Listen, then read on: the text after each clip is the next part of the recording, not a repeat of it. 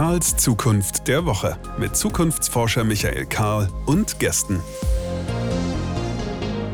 Hier ist Karls Zukunft der Woche. Herzlich willkommen zurück. Und diejenigen, die nicht zum ersten Mal hier einschalten, merken vielleicht direkt einen Unterschied. So sonor klang diese Stimme. Na, ich weiß nicht, wann zum letzten Mal. Willkommen zur Salbei-Tee-Folge. Ich habe einen Salbei-Tee vor mir stehen. Meine Stimme ist reichlich angeschlagen. Aber was soll man machen? Also, wenn das Podcasten und das Gespräche führen mit interessanten Menschen nicht so viel Spaß machen würde, dann könnte ich ja jetzt an dieser Stelle sagen, um Gottes Willen, wann kommt endlich die Technologie, die das hier übernimmt und ich muss eigentlich nur noch drei Gedanken hinschreiben und dann redet mein Bot mit dem Bot irgendeines Gastes und hinterher kann man sich das anhören. Ist äh, glaube ich, in diesem Fall allein deswegen, weil ich es gerne mache, keine Option. Über Bande sind wir aber damit schon direkt beim Thema unserer heutigen Folge angekommen. Wir wollen nämlich über das Thema Mensch und Technologie reden. Wie sich diese beiden zueinander verhalten. Ist jetzt der Mensch in einer technologischen Umgebung die größere Herausforderung und Chance und in Gottes Namen auch Gefahr, das wischen wir gleich wieder vom Tisch, aber dann haben wir es einmal gesagt. Oder ist es stattdessen Technologie im Menschen, ich habe jemanden zu Gast, der sich in ganz unterschiedlichen Rollen mit ganz unterschiedlichen Funktionsbezeichnungen, wir haben eben im Vorgespräch schon drüber gesprochen, schon wirklich lange mit diesen Themen beschäftigt. Man könnte wahrscheinlich einfach sagen, du denkst drüber nach und du schreibst hinterher drüber. Und zwischendurch redest du mit Leuten. Und dass du das heute hier mit mir tust, finde ich ganz großartig. Enno Park ist zu Gast. Willkommen. Ja, hallo. Freut mich hier zu sein. Ich habe in der Anmoderation einmal nicht erwähnt, dass du ganz nebenbei, neben allem anderen auch Cyborg bist.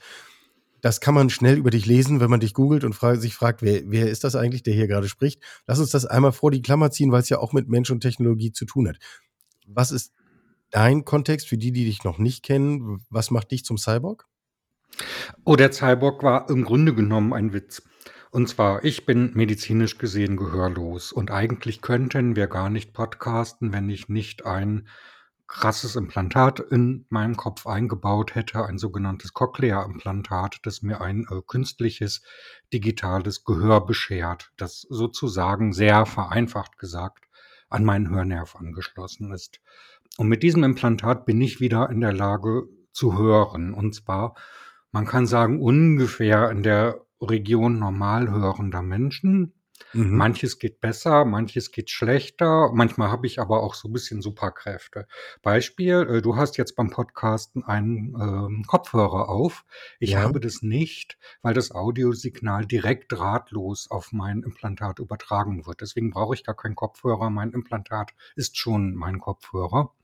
Und äh, ich kann so lustige Sachen machen, wie zwischen verschiedenen klanglichen Programmen wechseln und äh, mein Gehör ausmachen. Naja, und, und wenn man so etwas äh, erlebt und auch anderen erzählt, dann kommt halt sofort der Witz, haha, äh, dann bist du ja jetzt ein Cyborg. Und diesen Witz ja. habe ich schlicht und ergreifend ernst genommen und zu Ende gedacht und denke eigentlich bis heute darauf herum, wann sind wir eigentlich Cyborgs, was ist das eigentlich und äh, wie ist unser Verhältnis eigentlich zur Technik? Würdest du dein Implantat als ein wirklich im eigentlichen Sinne des Wortes Teil von dir betrachten? Oh ja, ja, das ist tatsächlich mittlerweile ein Körperteil für mich geworden, das in der Bedienung auch so selbstverständlich geworden ist.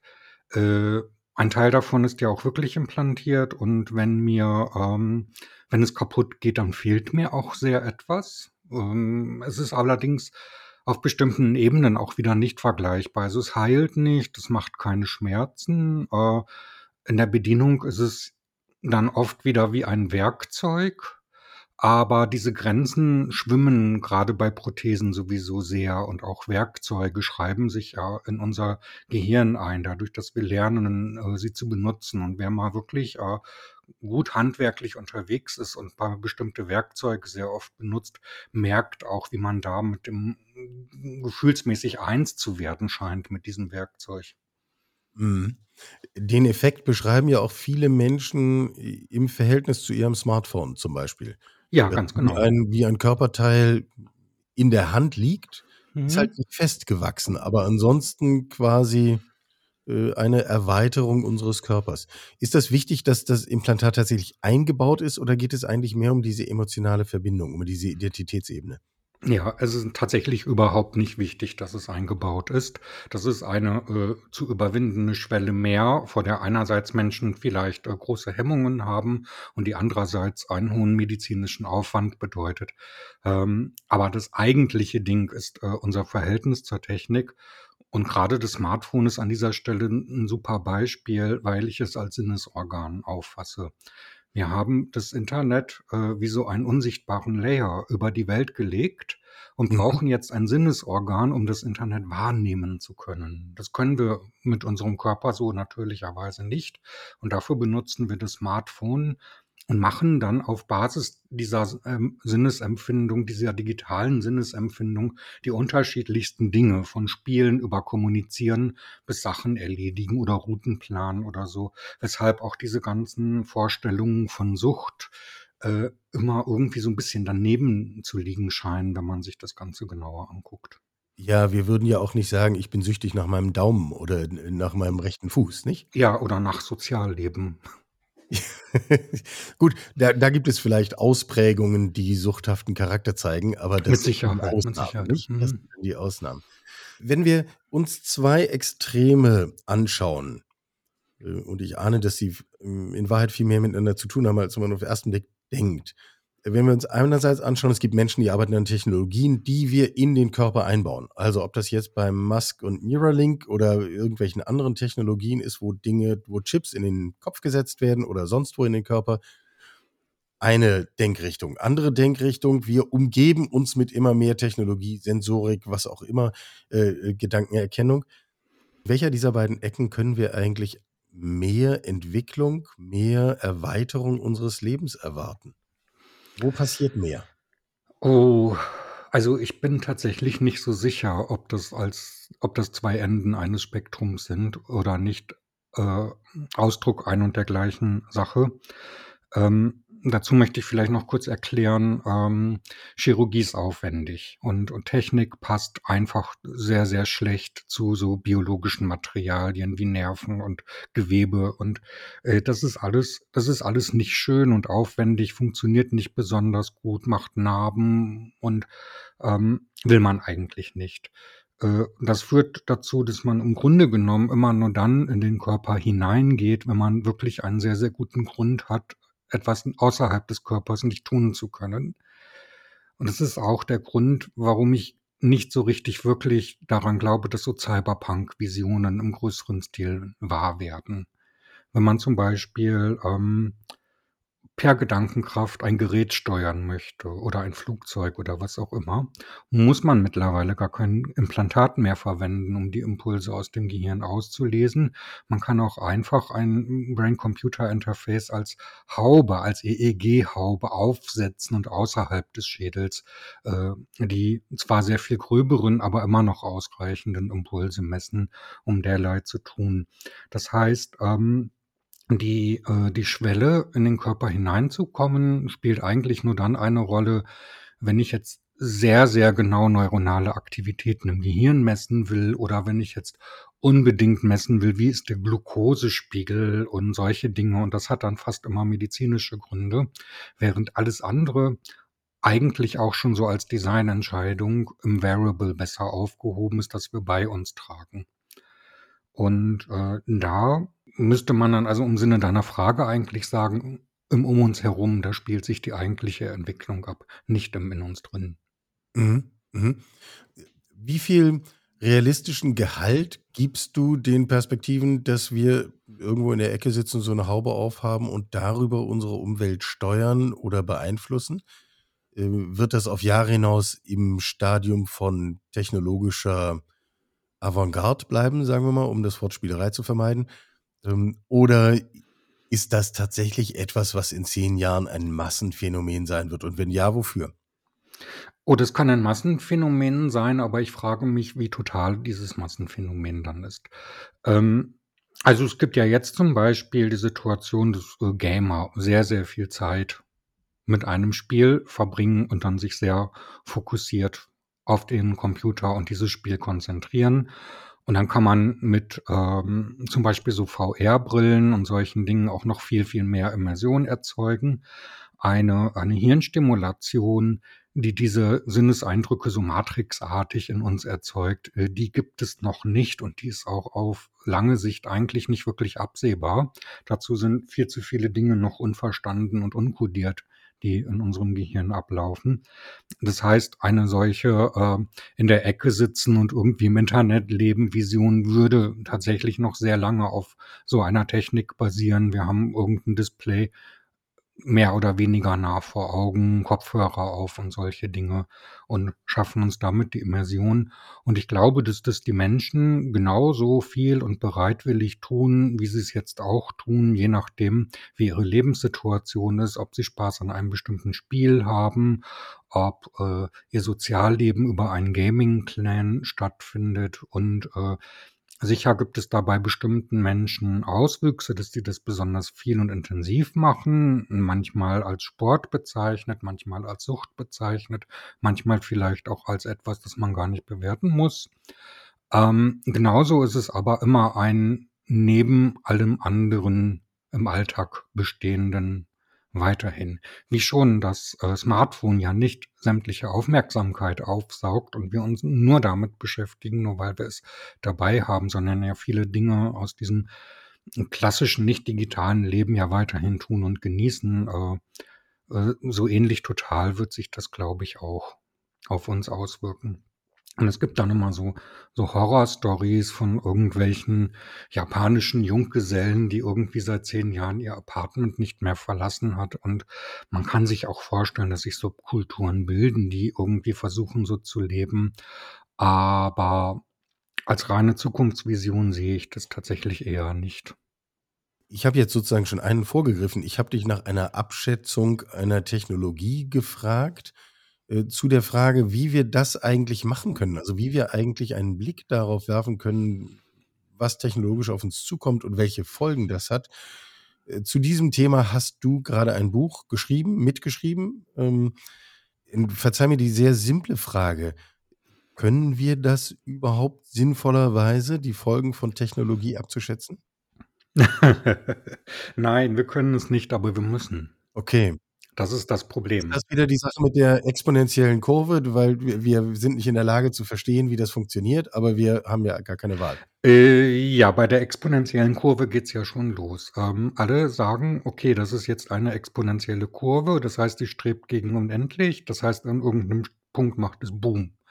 Und ähm, davon lebt ja äh, eigentlich so der halbe Transhumanismus und die ganzen Singularitana und verschiedene andere Vorstellungen. Wenn man sich aber ähm, Exponentialkurven in der Natur anguckt, wo sie stattfinden, dann sieht man, wenn man sich nicht gerade mit schwarzen Löchern oder solchen Phänomenen betrachtet, eigentlich immer eine Kurve, die ab einem bestimmten Punkt auch wieder anfängt abzuflachen. Mhm. Das, die Situation haben wir ja auch jetzt gerade in Bezug auf Corona. Es waren ja Wellen.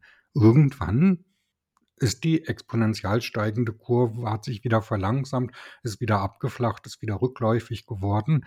Das heißt, ähm, man kann einfach nicht äh, bloß, weil man etwas eine exponentielle Funktion vor sich sieht, anzunehmen, dass es exakt genauso weitergeht, ist im Grunde genommen genauso platt wie der Gedanke, wenn man eine lineare Steigerung hat, anzunehmen, dass es immer so weitergeht, sondern man muss sich immer fragen, welche Auswirkungen hat eine bestimmte Entwicklung oder könnte sie womöglich haben? Welche Faktoren gibt es, die hineinspielen können? Und äh, solche Faktoren sind natürlich immens und unglaublich schwer abzuschätzen. Sie können politischer Natur sein, gesellschaftlicher Natur. Sie können äh, Machtkalkülen unterliegen. Und was man versuchen kann in der Technikfolgeabschätzung, ist äh, Modelle zu zeichnen, vielleicht tatsächlich so mit Stift und Papier und noch einem großen Bogen, aber man kann da natürlich auch andere Tools zu benutzen, um mal zu gucken, welche Parameter sind eigentlich in so einem großen, komplexen System im Spiel und wie beeinflussen sie sich gegenseitig. Und da geht es jetzt nicht darum, ganz exakt zu messen. Wenn ich jetzt ein Smartphone einführe, geht irgendwie an der und der Stelle die Nutzung um so und so viele Stunden hoch. Das kann ich nicht. Aber ich kann mir allgemein überlegen, wenn ich das und das Stückchen Technik habe, dann hat das in den und den Situationen die und die Auswirkungen. Und das kann hier zu Steigerungen führen und dort zu Absenkungen. Und man kann versuchen, anhand eines solchen Gewebes äh, Szenarien zu entwickeln. Und dann ist natürlich ganz klar, dass man nie so ganz hundertprozentig weiß, welche Parameter im Spiel sind und wie sie sich beeinflussen. Das heißt, idealerweise macht man dann mehrere davon und sagt, es kann sich so entwickeln oder unter den Bedingungen kann es sich so entwickeln. Und dann hat man einen wesentlich klareren Blick darauf, welche Folgen die Einführung einer bestimmten Technik haben könnte und vor allen Dingen einen Blick, der sich ein bisschen vom Emotionalen entfernt. Das Stichwort nehme ich mal direkt auf. Mir scheint auch, dass vielfach Diskussionen über Technologie vor allem emotional getrieben sind. Ähm, was wäre ein Beispiel für eine Technologie, wo unsere allgemein gesellschaftliche Mainstream-Einschätzung, welche Folgen das hat, besonders weit abweicht von dem, was man bei näherer Betrachtung eigentlich annehmen müsste? Oh, das ist gar nicht so einfach zu beantworten.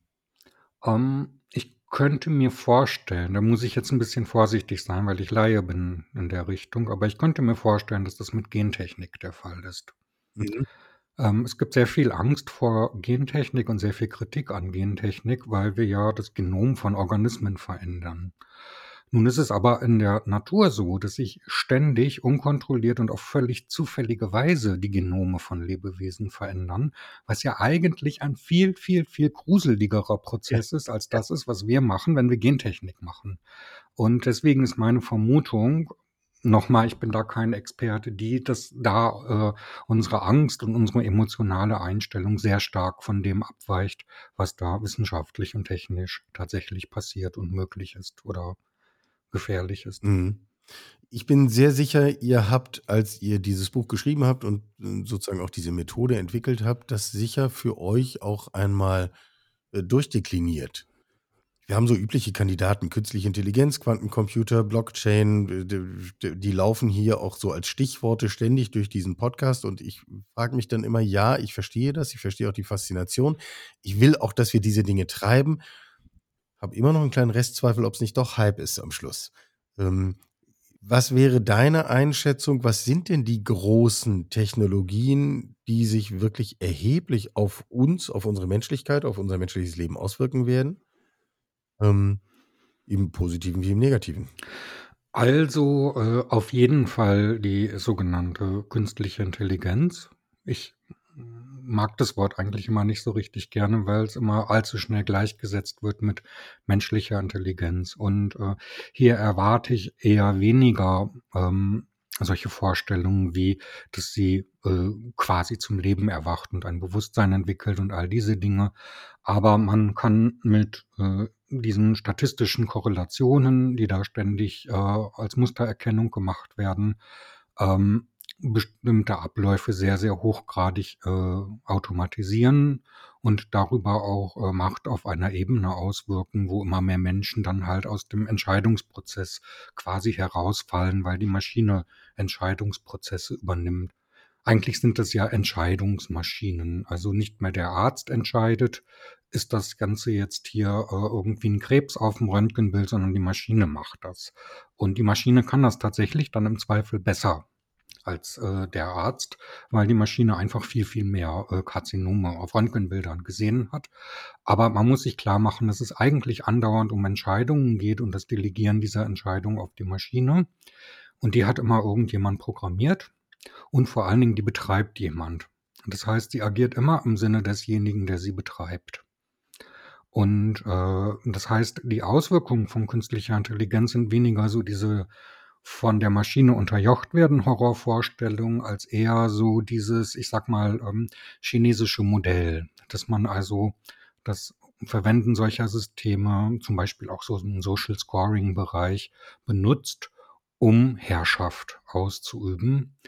Und diese Herrschaft liegt nun im westlichen Raum zu nicht ganz kleinen Teilen halt bei der Privatwirtschaft. Und da müssen wir uns Gedanken machen, wie man dann diese Anwendung von Algorithmen und KI demokratisieren kann.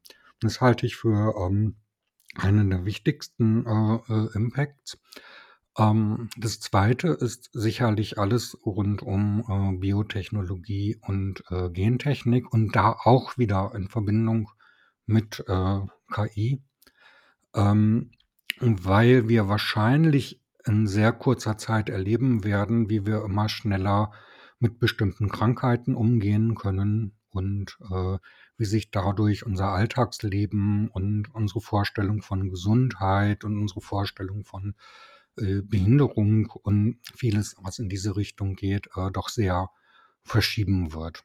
Und das wird äh, auch extreme Auswirkungen auf Wirtschaft haben, auf Sozialsysteme, äh, bis hin zur, zur Nahrungsversorgung äh, und, und zur Populationsgröße und was man sich da alles denken kann. Mein äh, Standard-Lieblingsthema, der, äh, der Cyborg, der Mensch, der Technik in den Körper eingebaut hat, äh, der spielt hier an dieser Stelle meiner Meinung nach tatsächlich eine äh, relativ untergeordnete Rolle weil ich schon beschrieben habe, mit welchen Schwierigkeiten es eigentlich verbunden ist, diese Technik zu gestalten und man in den allermeisten Fällen auch interessante Sachen machen kann, äh, ohne etwas implantieren zu müssen. Also diese Vorstellung, dass ich mir jetzt irgendwie diesen tollen Gehirnchip äh, kaufe, der mein Denken so krass beschleunigt, dass ich da besser bin als alle anderen, äh, das ist jetzt nicht komplett unmöglich, aber doch sehr, sehr weit in eine, ich sag mal, Science-Fiction-Zukunft äh, zu verschieben. Äh, mir kommt das auch manchmal so vor, als würde da auch manchmal ein relativ schlichtes Bild von Menschlichkeit dahinter stehen. Also als wäre sozusagen die Entwicklung unserer eigenen menschlichen Persönlichkeit und unseres Lebens so etwas wie ein 100-Meter-Lauf. Und mit Chip kann ich halt schneller laufen. Meine Einschätzung ist, die Verhältnisse sind ein bisschen komplexer. Und es geht nicht nur um die Frage, schneller laufen zu können. Genau. Deswegen bin ich auch immer äh, relativ entspannt, wenn es überhaupt um diese Idee von Enhancement geht, weil alle denken Enhancement sofort als äh, über Menschen, die sind leistungsfähiger und unterdrücken dann alle anderen. Dass es sich aber äh, um ganz unterschiedliche Fähigkeiten handelt, die man vielleicht mit technischen Hilfsmitteln erweitern könnte. Und der eine kann deswegen toll laufen und der nächste kann irgendwie toll Klavier spielen und der übernächste wird ein unglaublich krasser, wie soll ich sagen, Buchhalter oder was auch immer, äh, dass das also auch äh, sozusagen eine Vielfältigkeit nach sich zieht, die nicht in einer äh, Konkurrenz zueinander stehen muss, sondern auch kooperativ funktionieren kann. Ähm, das kommt da mal so gerne bei unter die Räder in solchen ja. Visionen. Du hast jetzt zwei Themenkomplexe genannt, Systeme künstlicher Intelligenz und den gesamten Bereich von Biotechnologie und Genetik. Ähm, äh, nehmen wir diese beiden. Ist das jetzt eine im Kern gute Nachricht, dass wir es hier mit viel Entwicklung in den nächsten Jahren zu tun haben werden? Ich glaube schon, dass das eine gute Nachricht ist. Ähm, und zwar, weil wir vor einem ganz, ganz gewaltigen, eigentlich kaum noch zu beherrschenden, drängenden Problem stehen. Und das ist die Klimakatastrophe, die bereits eingesetzt hat, wo wir eigentlich jetzt schon wissen, dass wir das 1,5 Grad Ziel, das wir dringendst einhalten müssten, nicht einhalten können. Und ähm, ich glaube, alle Versuche, dem irgendwie zu begegnen, ohne die entsprechenden technischen Systeme, sind völlig zum Scheitern verurteilt. Ich sage das jetzt mal als bewusst besonders plakatives, plattes Beispiel. Natürlich ist das in der Realität komplexer. Aber wenn ich jetzt rufe, oh mein Gott, Klimawandel, zurück zur Natur, alles abschalten, dann ist alles abgeschaltet und die Leute rennen in den nächsten Wald, fällen alle Bäume und verbrennen sie, weil sie Feuer brauchen. Und äh, wir haben diesem ganzen äh, System noch mehr Schaden hinzugefügt. Das heißt, wir müssen irgendwie intelligent damit umgehen. Wir brauchen zum Beispiel intelligente Stromnetze, die mit den Schwankungen klarkommen, die Solar- und Windenergie nach sich ziehen da müssen wir äh, KI oder KI-ähnliche Systeme oder komplexe Algorithmen und Rechnersteuerung in diesen Systemen verwenden. Wir kommen nicht drum rum. Und das ist ja nur ein Teilbereich. Wir müssen unsere Gesellschaft in so vielerlei Hinsicht umbauen. Und das ist eine gesellschaftliche Frage. Es ist keine technische Frage. Aber ohne die technische Hilfe, ohne schlauere Technik, als wir sie jetzt haben, kriegen wir es nicht hin. Weil sonst fallen wir auf nicht so schlaue Technik zurück und diesen Zweifel in einem großen Rahmen, wie wir Menschentechnik anwenden, halt schädlicher.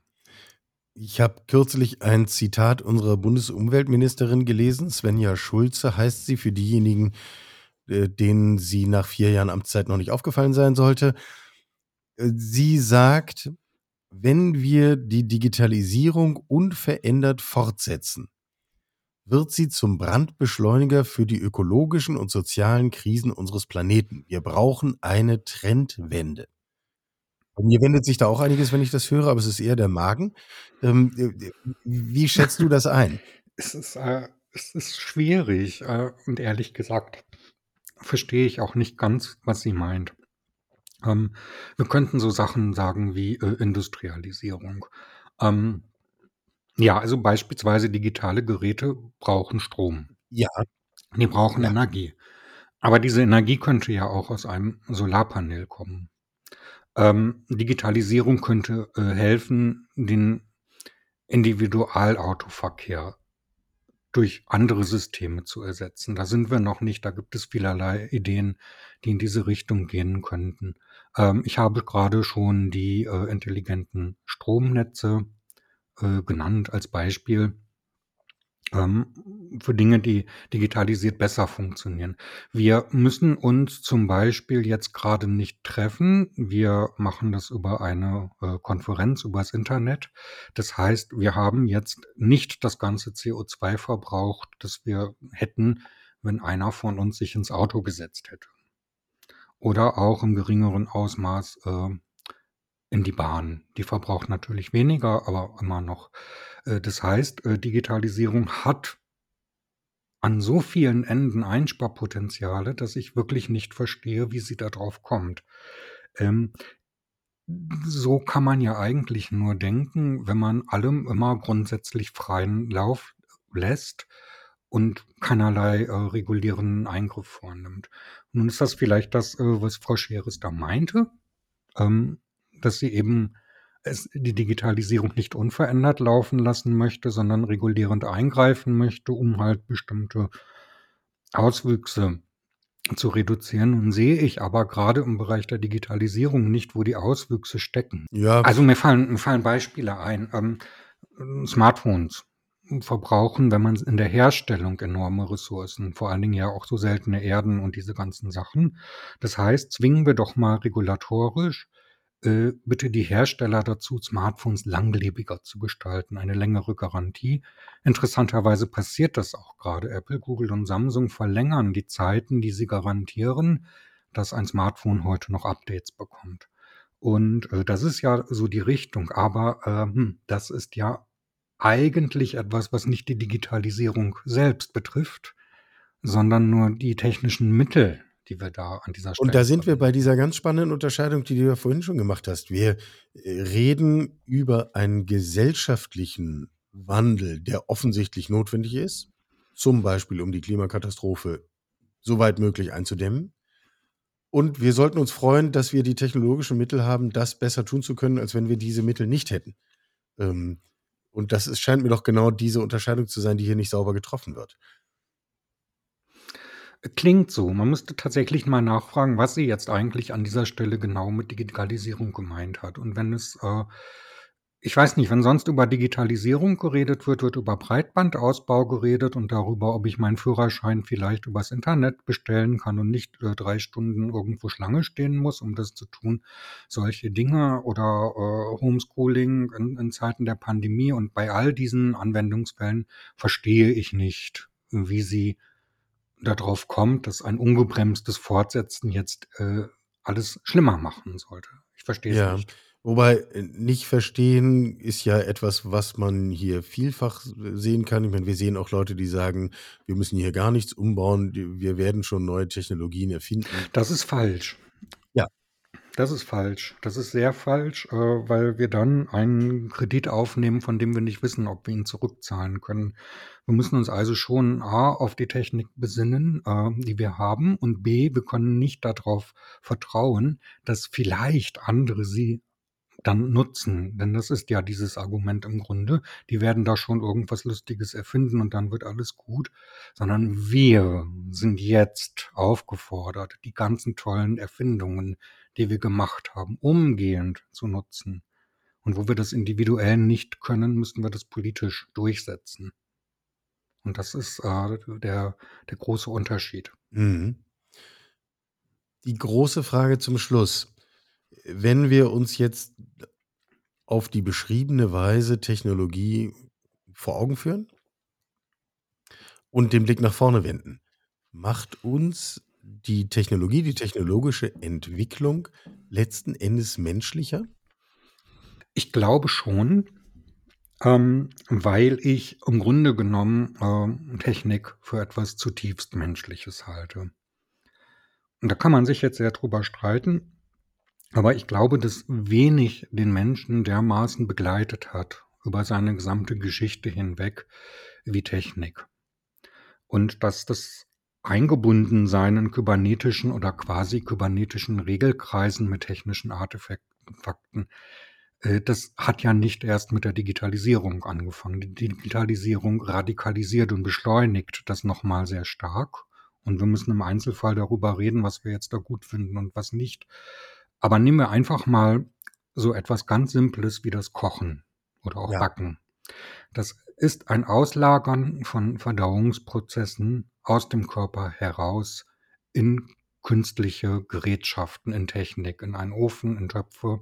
Ich brauche dann Feuer, habe äh, chemische Reaktionen und ich trete also in Interaktion mit diesen ganzen technischen Artefakten und sie haben auch wieder Auswirkungen auf mich. Ähm, meine Ernährung ändert sich, das heißt, es ändert sich mein Sozialverhalten, es ändert sich mein Jagd- oder Sammelverhalten. Ich komme vielleicht auf die Idee, sowas wie Ackerbau zu machen. Äh, meine Lebenserwartung verändert sich, es verändert sich, an welchen Krankungen, äh, Krankheiten ich potenziell erkranke. Und wenn man dann so dieses Thema Kochen nimmt, äh, Esskulturen. Was haben Menschen nicht für unglaublich unterschiedliche, mannigfaltige Esskulturen und auch immer gehabt im Laufe der Geschichte, was ja zeigt, wie tief sitzend dieses Thema ist. Und allein dieses eine kleine simple Beispiel reicht, um zu zeigen, äh, dass der Mensch ohne Technik nahezu nicht denkbar ist. Und aus dieser Haltung heraus kann ich eigentlich gar nicht sagen, macht uns das jetzt unmenschlicher? Nee, Technik hat uns als Menschen eigentlich immer ausgemacht. Was uns unmenschlich machen kann, ist der perverse Gebrauch von Technik. Und das äh, unterliegt unserem Urteil. Nutzen wir die Technik äh, zum Guten oder zum Schlechten, um zu schaden oder um zu nützen? Und manchmal wissen wir nicht, dass wir uns oder anderen mit der Technik schaden. Aber wenn wir es dann rausgekriegt haben und wissen, dass wir es tun, dann müssen wir es auch lassen. Sagt Enno Park, Autor, Journalist, Denker. Ich nenne ihn jetzt nicht Philosoph, das überlassen wir anderen, das äh, zu tun, wann immer sie es für richtig halten. Ähm, hier bei Karls Zukunft der Woche. Enno, ich danke dir außerordentlich für dieses Gespräch. Nein, ich danke, dass ich da sein durfte. Das war sehr nett. Wir sind immer noch hier in der Salbei-Tee-Folge. Der Tee ist ein wenig kühl geworden in der Zwischenzeit. Ich bin auch nicht ganz sicher, ob er eigentlich so gut hilft, wie mir empfohlen wurde. Aber gut, die Folge wird ihr Ende bald erreicht haben und dann kann ich die Stimme schonen. Zwei Gedanken mindestens bleiben mir aus dem Gespräch eben hängen. Wir können nicht abschätzen, wohin Technologie uns führt, wir müssen es aber tun. So Ennos These, wegen der überragenden Bedeutung der Technologie für unser Leben und weil Technologie, technologischer Fortschritt letztlich unsere einzige Chance ist, mit elementaren Krisen wie zum Beispiel der Klimakrise so umzugehen, dass unsere Zivilisation überleben kann, sagt Enno Park. Dazu interessiert mich eure Meinung. Können wir damit leben? Wir können nicht abschätzen, wohin Technologie uns führt, wir müssen es aber. Die Gegenposition wäre zum Beispiel, Wir lassen nur noch Technologien zu, deren Effekt wir abschätzen können. Das wäre eine enorme Einschränkung. Wollen wir das? Können wir aber etwas anderes verantworten? Oder müssen wir es gerade verantworten? Gehört das Risiko zu unserem Leben dazu? Eure Meinung interessiert mich dazu. Lasst uns darüber diskutieren auf den ganzen Kanälen, die uns zur Verfügung stehen. Zweiter Gedanke, der sich mir einprägt, Technologie macht uns am Ende menschlicher. Ich ahne schon, wie viel Widerspruch das hervorruft, ausgesprochen oder nur im Bauchgefühl. Aber bitte führen wir uns nochmal vor Augen, wir haben gerade eine halbe Stunde mit einem Menschen gesprochen, der nach allen medizinischen Standards vollständig gehörlos ist. Wenn das nicht bedeutet, dass Technologie uns menschlicher macht, dann weiß ich es eben auch nicht. Aber gilt das genauso für das nicht ganz an der Hand festgewachsene Smartphone? Macht uns das auch menschlicher? Dann könnten wir uns all das Gerede über Digital Detox und all diese Dinge im Grunde einfach sparen. Auch das lasst uns diskutieren auf Insta, auf Twitter, auf LinkedIn, auf welchem Weg auch immer. Wir werden in den kommenden Tagen versuchen, ein wenig Diskussion dazu anzufeuern und anzuschieben. Mich interessiert eure Meinung dazu. Äh, lasst uns darüber einfach in den Austausch kommen. Ansonsten Enno hat mir das Versprechen abgenommen, noch einmal in Ruhe zu sagen, wer alles an diesem Buch beteiligt war. Also der Reihe nach. Das Buch heißt Sozioinformatik, ein neuer Blick auf Informatik und Gesellschaft. Und geschrieben haben es Katharina Zweig, Tobias Kraft, Anita Klingel und eben Enno Park und jeder und jede der vier ungefähr zu gleichen Teilen. Das Ganze ist bei Hansa erschienen. Meine Stimme hat jetzt ihren wohlverdienten Feierabend erreicht. Ich sage heute nicht mehr viel. Erst nächste Woche wieder etwas. Wir hören uns dann wieder und bis dahin bleibt bitte gesund. Sie hörten Karls Zukunft der Woche, ein Podcast aus dem Karl Institute for Human Future.